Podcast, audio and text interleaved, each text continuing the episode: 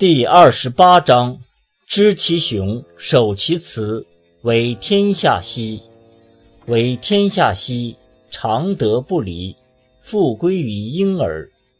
知其白，守其黑，为天下士。为天下士，常德不特，复归于无极。知其荣，守其辱，为天下谷。